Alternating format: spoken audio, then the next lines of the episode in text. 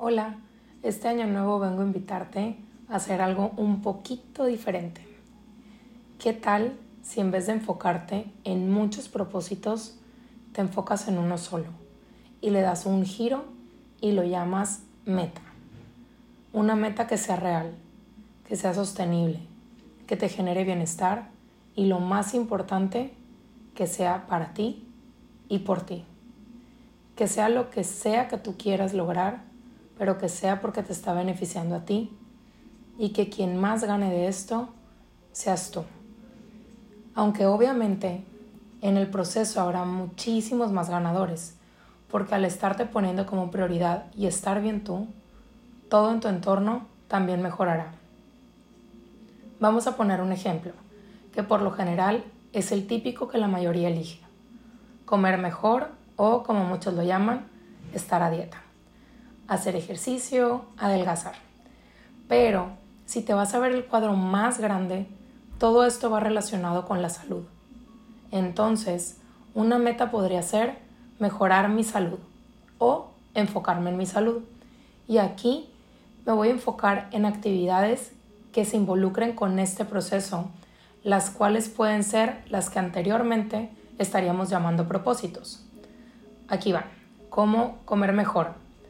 Pero si estoy acostumbrada a comer muy mal, esto puede empezar desde tomar más agua o incluir una ensalada o jugo verde en mi día. Otra puede ser el ejercicio, pero también si nunca he hecho o no he sido constante o se me hace muy difícil, aquí pregúntate, ¿qué podrías integrar para mantener la constancia? ¿Qué podrías disfrutar también? Tal vez no necesitas una hora al día, Tal vez con 15 o 20 minutos es perfecto para ti. También, tal vez tu cuerpo no funciona con intensidades y lo que necesita es un poco de relajación o estiramiento. Es muy importante analizar tu vida para ver qué es real para ti y qué no. Otro ejemplo que también podrías incorporar aquí sería meditar, pues este ayuda a regular tu sistema nervioso, por lo que reduce significativamente tu ansiedad y las ganas de querer estar comiendo ese no sé qué, pero como que algo se me antoja. Y pues bueno, aquí puedes incorporar muchas otras más. La lista puede ser muy larga.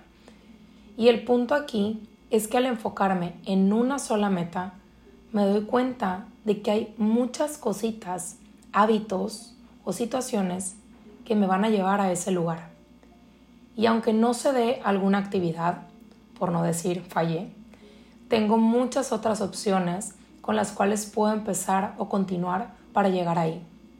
Y desde aquí entiendo que es una suma de hábitos y acciones que me llevan a lograr eso que deseo, pero sobre todo el compromiso conmigo misma que me lleva a mantenerme en el camino de lograr eso que quiero, porque es algo que realmente necesito para mí, no para que me vean ni para que me digan, sino para sentirme bien para estar bien y estar en balance conmigo misma.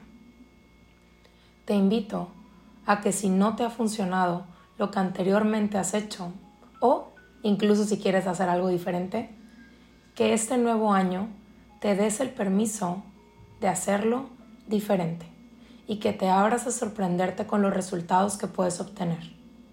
Lo mejor que puede pasar es que te funcione.